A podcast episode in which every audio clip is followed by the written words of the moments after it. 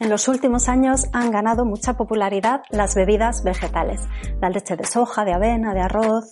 Vamos a ver qué son, qué aportan y qué necesidad real tenemos de consumirlas. Bienvenidos a todos, soy Jesús Sierra y esto es Vida Potencial, la plataforma divulgativa donde hablamos de salud, de nutrición, de actividad física, de mentalidad y de todos los hábitos que construyen un estilo de vida saludable. Para beneficiarte plenamente de todo el contenido que generamos, ven a visitarnos a vidapotencial.com. Ahí encontrarás un montón de recursos complementarios a este audio y además al suscribirte a nuestra newsletter podrás descargarte de manera totalmente gratuita el libro de la combinación de alimentos de la doctora Isabel Belaustegui y estarás siempre al corriente de todo lo que estamos haciendo. Visita vidapotencial.com y suscríbete. Esta newsletter es gratuita y siempre lo va a ser. Te dejamos con el podcast de esta semana. Muchísimas gracias por estar ahí. Hasta la próxima.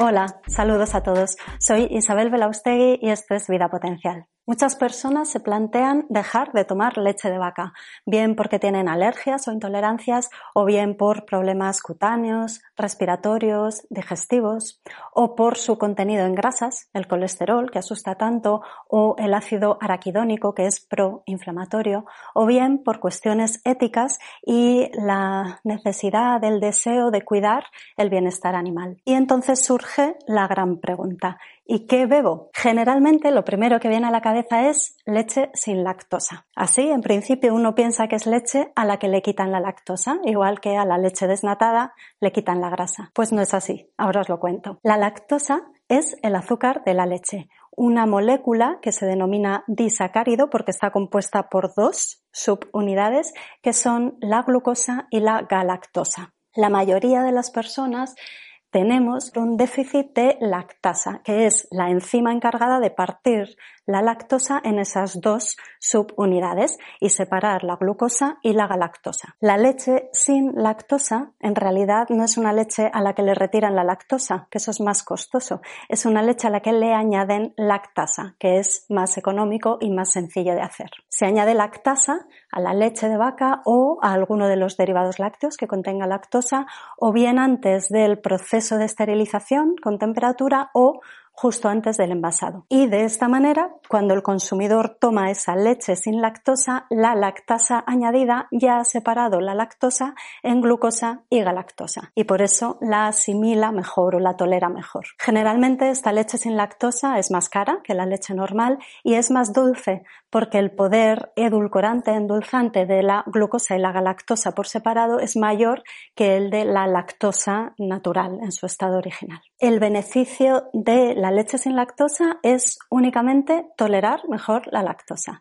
No va más allá. Entonces, si la persona que se está planteando dejar de tomar leche de vaca lo está haciendo por un problema de tolerancia, de mala tolerancia a la lactosa, entonces la leche sin lactosa puede ser una opción aceptable. Si lo que se busca es obtener otros beneficios o evitar otros problemas pues relacionados con las proteínas de la leche de vaca o de las grasas, etcétera, etcétera, entonces es mejor plantearse otras opciones.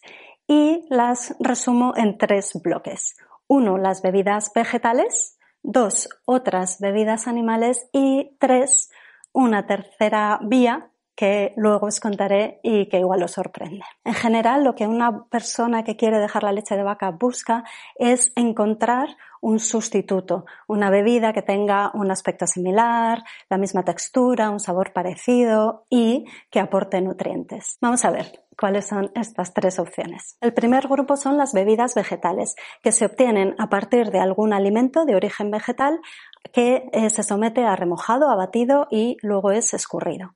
Y aquí tenemos varios grupos. Las bebidas que se obtienen a partir de cereales, como puede ser la bebida de avena, de espelta, de arroz, las bebidas vegetales a partir de semillas, la bebida de lino, de cáñamo, las bebidas que se obtienen a partir de frutos secos, la bebida de avellana, de almendra, de nuez y las bebidas que se obtienen a partir de leguminosas, como puede ser la bebida de soja, de anacardo o de cacahuete. Estas bebidas vegetales en su conjunto son las favoritas, son las preferidas por el público en general porque en general hay una preferencia de lo vegetal sobre lo animal y ante esta demanda pues hay una gran oferta y hay una gran variedad de bebidas vegetales y además de marcas que las fabrican. Hay cuatro aspectos importantes a tener en cuenta a la hora de elegir una bebida vegetal.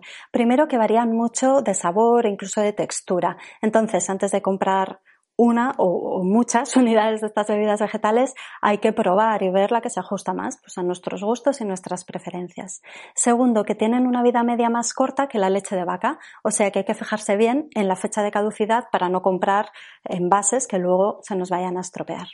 Tercero, que por su naturaleza, cuando las dejamos quietas, tienden a a irse al fondo la parte sólida del alimento. Entonces, antes de consumirlas hay que agitar muy bien para que se mezcle y se diluya bien con el resto del agua. Y que hay que leer las etiquetas vegetal no implica necesariamente saludable y las bebidas vegetales pueden contener sustancias que son perjudiciales para nosotros.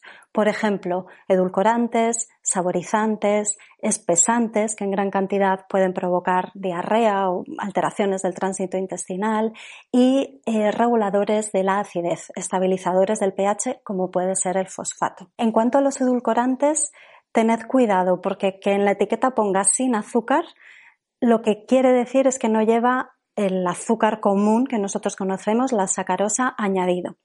Pero puede llevar otros endulzantes o edulcorantes con otros nombres, como la maltodextrina, fructosa, jarabe de fructosa, lactosa, maltosa. Lo ideal es consumir una bebida vegetal, si se toma, que no tenga ni edulcorantes ni otros aditivos añadidos. Las cinco más consumidas son las siguientes. La bebida de soja, que entre todas las bebidas vegetales es la más rica en proteínas, la que más proteínas aporta. Por eso quizá es la que se ha convertido en la favorita y en la más consumida en los últimos años. Pero tiene algunos inconvenientes que hay que conocer para poder elegir mm, con la libertad que da el conocimiento. Primero, que puede ser demasiado pesada a nivel intestinal e incluso dañar nuestras células intestinales.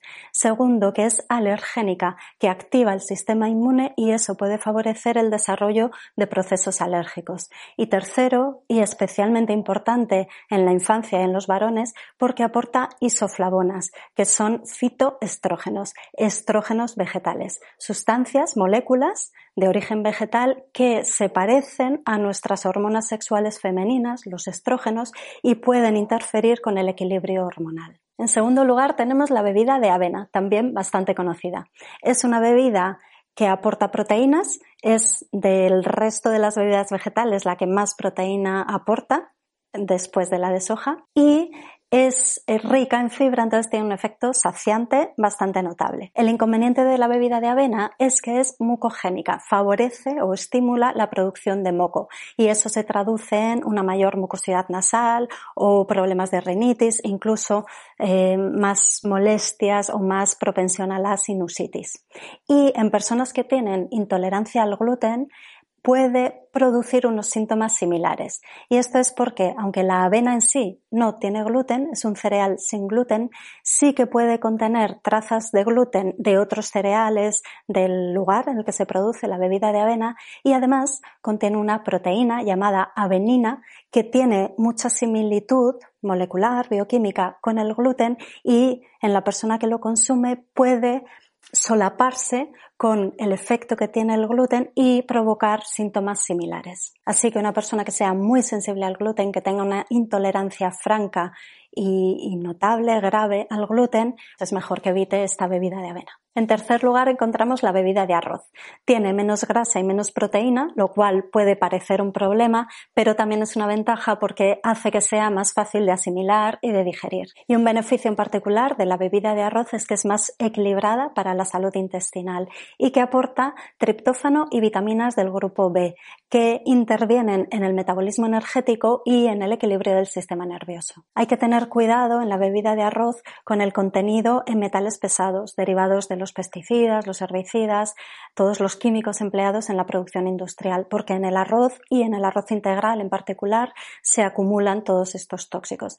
Es importante consumir las bebidas vegetales y especialmente la de arroz de producción ecológica. En cuarto lugar tenemos la bebida de coco, que no es agua de coco. La bebida de coco se hace a partir de la pulpa, la carne del fruto. El agua de coco es el agua, el líquido que encontramos en el interior de los cocos verdes. La bebida de coco es especialmente interesante porque es rica en magnesio y en hierro y porque tiene un elemento único diferenciador que es el ácido láurico, que ayuda al funcionamiento del sistema inmune y a la correcta contracción, dilatación de las células de las paredes de los vasos sanguíneos. O sea que va a fomentar, a potenciar nuestras defensas y la salud cardiovascular. Y en quinto lugar, la bebida de almendra, rica en fibra, en calcio, en fósforo, interesante para la salud intestinal y para la infancia y la mujer embarazada.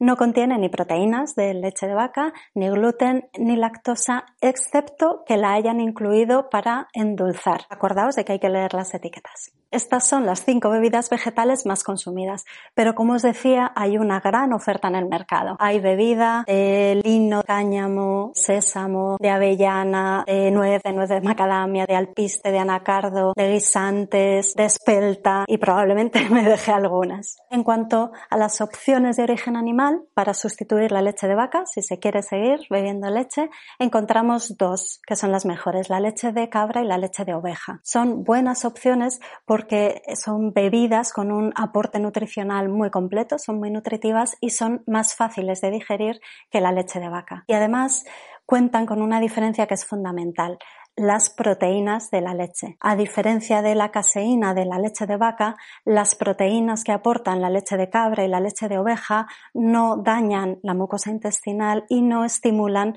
la cascada de la inflamación. Por eso son mm, mejor toleradas y más saludables. Hay que tener en cuenta que sí que tienen lactosa, o sea que las personas que sean intolerantes a la lactosa no podrán consumirlas o no deberían contar con ellas como su mejor opción y que son costosas y no fáciles de conseguir. La tercera alternativa para quien se está planteando dejar de tomar leche de vaca por una mala tolerancia, por problemas de salud o por cuestiones éticas es preguntarnos si necesitamos beber leche. Es verdad que la leche y la leche de vaca es un alimento muy nutritivo, rico en proteínas, en grasas, en carbohidratos, en vitaminas, en minerales.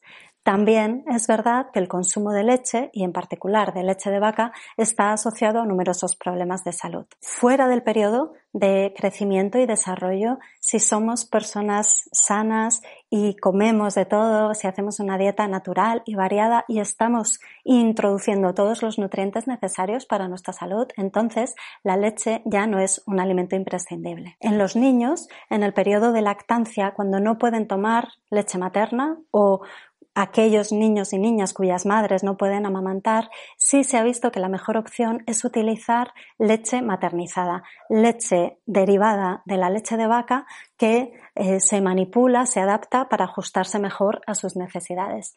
Cuando en estos niños y niñas se dan bebidas vegetales carentes de nutrientes, hay problemas importantes de salud o de crecimiento y desarrollo. Más allá de esto, si somos ya personas formadas, desarrolladas, crecidas, entonces cabe preguntarnos por qué bebemos leche. Si queremos dejar la leche, ¿por qué queremos seguir bebiendo leche? ¿Es una cuestión de hábito o de costumbre? Es que pensamos que lo necesitamos porque nos aporta algo que otros alimentos no nos dan, y ya os avanzo que no es así. O bebemos leche por una cuestión emocional, porque la leche es un alimento que nos reconforta, que nos calma, que está vinculada con un aspecto emocional importante de cuidado, de cariño, de protección, o bebemos leche porque nos gusta y es un capricho, o queremos tomar leche o derivados lácteos porque nos entretiene, nos gusta variar en la dieta, nos gusta experimentar. En ese caso, entonces, la cuestión es otra. No se trata de un aspecto vital o de salud o de cubrir unas necesidades, sino de querer cubrir el espacio vacío que dejará la leche. Si piensas que este vídeo puede servir a alguien que conozcas, que te haya venido a la cabeza, te animo a que compartas el vídeo con él y a que te suscribas al canal. Tenemos un montón de información sobre la leche y muchos otros eh, tips o herramientas, consejos de alimentación y estilo de vida saludable. Y para estar al tanto de todo lo que hacemos en Vida Potencial, suscríbete a nuestra newsletter. Os dejo los enlaces en la descripción del vídeo. Cuidaos mucho. Muchas gracias por estar ahí. Hasta la próxima. Para beneficiarte plenamente de todo el contenido que generamos, ven a visitarnos a vidapotencial.com. Ahí encontrarás un montón de recursos complementarios a este audio y además al suscribirte a nuestra newsletter podrás descargarte de manera totalmente gratuita el libro de la combinación de alimentos de la doctora Isabel Belaustegui y estarás siempre al corriente de todo lo que estamos haciendo. Visita vidapotencial.com y suscríbete. Esta newsletter es gratuita y siempre lo va a ser. En vidapotencial.com encontrarás igualmente nuestros planes nutricionales para reducir la inflamación, para perder peso, para introducirte en el mundo del ayuno o en el de la dieta cetogénica y otros muchos en los que estamos trabajando. O quizá necesitas aprender a entrenar o una guía de cómo hacerlo. Puedes unirte al curso de la introducción al entrenamiento de fuerza para mujeres o al de introducción al entrenamiento con kettlebells. Tienes toda la información sobre estos cursos en vidapotencial.com y en los enlaces en la descripción de este episodio. Te esperamos dentro. Muchísimas gracias por estar ahí. Hasta la próxima.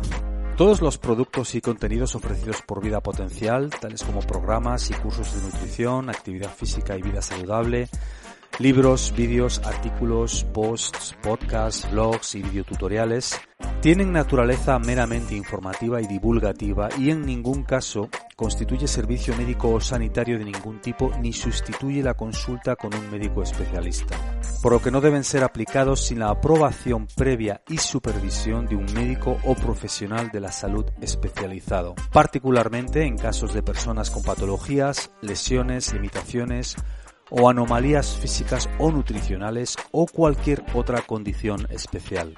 Ninguno de los productos, servicios y contenidos ofrecidos por Vida Potencial pueden servir de consejo médico, diagnóstico, prescripción ni tratamiento de tipo alguno de dolencia, enfermedad o patología.